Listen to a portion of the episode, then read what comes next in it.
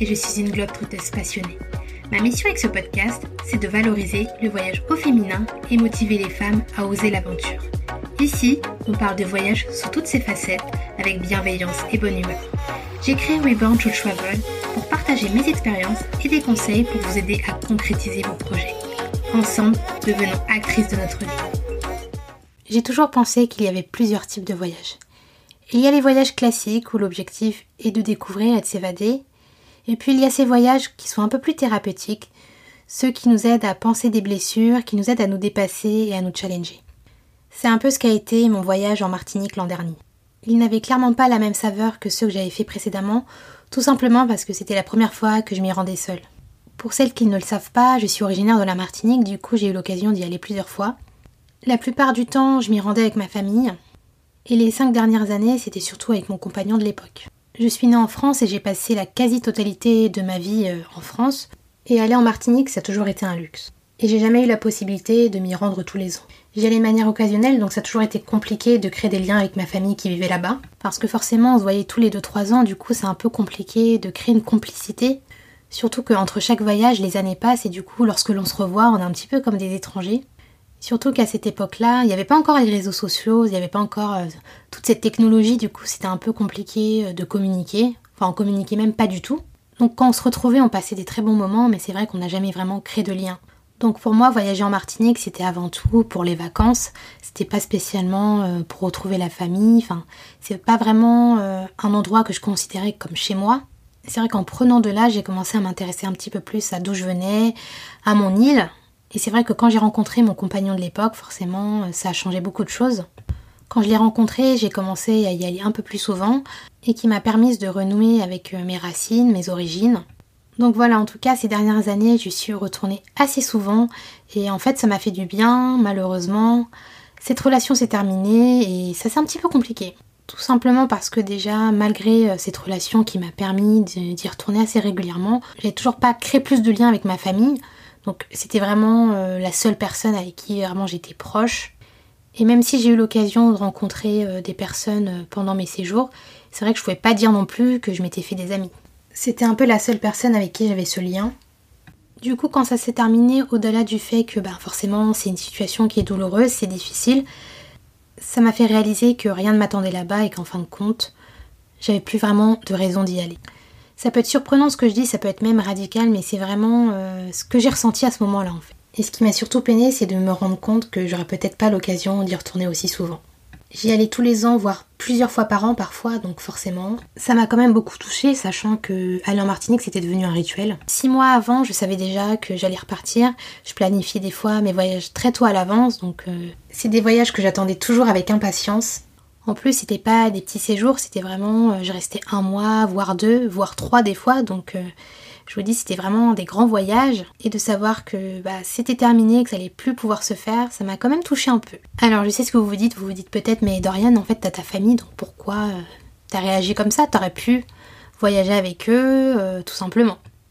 Oui, mais comme je vous l'ai dit, voyager en Martinique, c'est quand même un luxe. C'est pas tout le monde qui peut se permettre d'y aller tous les ans, tout le temps. En plus, moi, je suis quelqu'un qui aime bouger énormément, donc euh, moi, si on m'écoute, en fait, on partirait chaque année, mais c'est pas forcément euh, possible pour tout le monde. En tout cas, c'était pas forcément possible pour mes proches. Ils ont aussi leur vie, ils ont aussi leurs préoccupations, et du coup, c'était pas forcément possible. Donc, je pense que c'est ça aussi qui a renforcé un petit peu euh, ce sentiment, bah, que c'était un petit peu la fin de ce retour aux sources. Je vous avoue que l'année qui a suivi, j'y suis pas du tout retournée, malgré que j'en avais très envie. La Martinique, c'est quand même une île qui, malgré qu'elle soit petite, il y a énormément de choses à voir et c'est impossible malgré tous ces voyages, euh, de tout voir. À chaque fois que je me rendais, je découvrais toujours des endroits différents, de nouvelles choses, et c'est vrai que j'avais cette envie d'en voir toujours plus. À côté de ça, j'avais mon blog que je prenais vraiment beaucoup de plaisir à alimenter.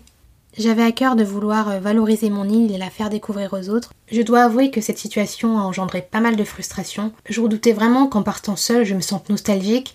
Je redoutais vraiment que les souvenirs remontent et que finalement je me sente mal pendant mon voyage. À la plage, j'ai commencé à voyager avec des amis et c'est vrai que ce petit temps, ça m'a fait du bien. Ça m'a permis aussi de découvrir d'autres destinations et de me changer un peu les idées aussi. Puis l'année 2020 est arrivée et j'ai commencé à réfléchir aux destinations que j'avais envie de faire. J'ai commencé à repenser à la Martinique et à cette envie qui n'est jamais vraiment partie finalement. C'est vrai qu'au cours de l'année 2019, j'ai eu l'occasion de découvrir la joie, de participer à des carnavals. Celui de la Martinique, ça faisait des années que je voulais le faire mais que j'en avais jamais eu l'occasion. Ça tombait toujours au mauvais moment. Et c'est vrai aussi que c'est un événement que je me voyais pas forcément faire seule.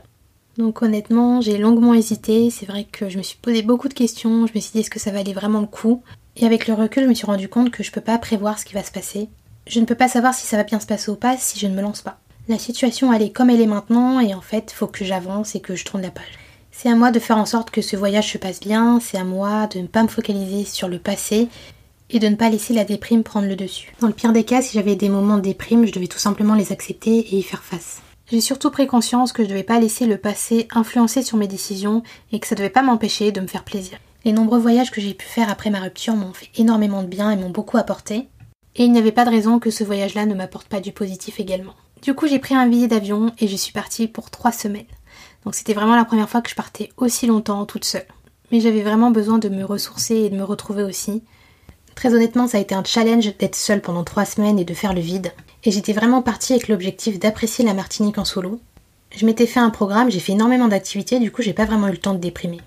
Au contraire, j'étais super heureuse d'avoir sauté le pas, d'avoir réussi à le faire et de me rendre compte qu'en fait euh, j'ai besoin de personne pour passer de bons moments et apprécier euh, ce qui s'offre à moi. C'est un voyage qui m'a permis de me ressourcer et de me recentrer sur moi et mes besoins. Pour vous dire à quel point j'ai bien fait de faire ce voyage, j'ai pu faire des rencontres vraiment sympathiques. J'ai aussi pu euh, bah, renouer un petit peu avec euh, ma famille aussi. J'ai pu passer du temps avec des cousins que j'avais pas vus depuis des années et du coup bah, c'était vraiment sympa. D'ailleurs ce carnaval qui était censé être en solo finalement euh, s'est transformé en carnaval en famille. On l'a passé tous ensemble et c'était vraiment cool. C'est un voyage qui m'a permis de sortir de ma zone de confort mais qui m'a aussi permis de passer à autre chose.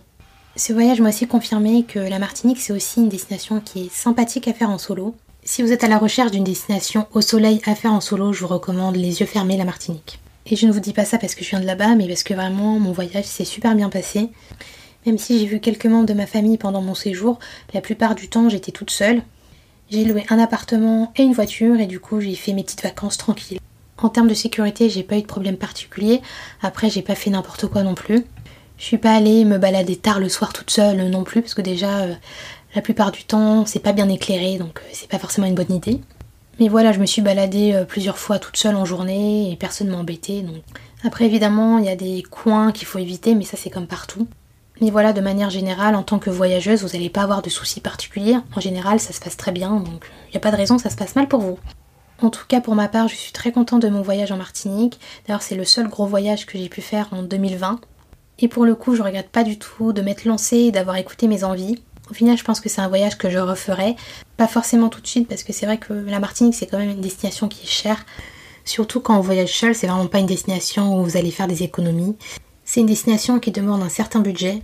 Donc si c'est une destination qui vous tente, je tiens vraiment à être honnête à ce niveau-là. En tout cas, si vous décidez de vous lancer, sachez que vous n'allez pas le regretter. Pour ma part, c'est vraiment un voyage qui m'a marqué et que j'ai vraiment adoré. L'épisode d'aujourd'hui est un petit peu différent de ce que je fais habituellement. C'est un épisode qui est vraiment spontané, que j'avais pas vraiment prévu de faire à la base. Comme je l'ai dit, c'est un voyage qui m'a énormément marqué. Et je ne sais pas, je ressentais le besoin de le partager avec vous. Je me dis que peut-être vous avez déjà vécu une situation similaire, ou au contraire peut-être que vous êtes en train de la vivre en ce moment. Peut-être que vous envisagez de voyager seul parce qu'en ce moment vous vivez une situation difficile et vous avez besoin de faire le vide et de vous retrouver comme ça a été mon cas. Je me dis que peut-être cet épisode peut vous aider et vous pousser à sauter le pas et à faire ce voyage thérapeutique qui va vous aider à avancer et à guérir. En tout cas, si l'épisode d'aujourd'hui vous a plu ou qu'il vous parle, n'hésitez pas à me le faire savoir. C'est toujours un plaisir pour moi d'échanger avec vous. En attendant, je vous retrouve la semaine prochaine pour un nouvel épisode.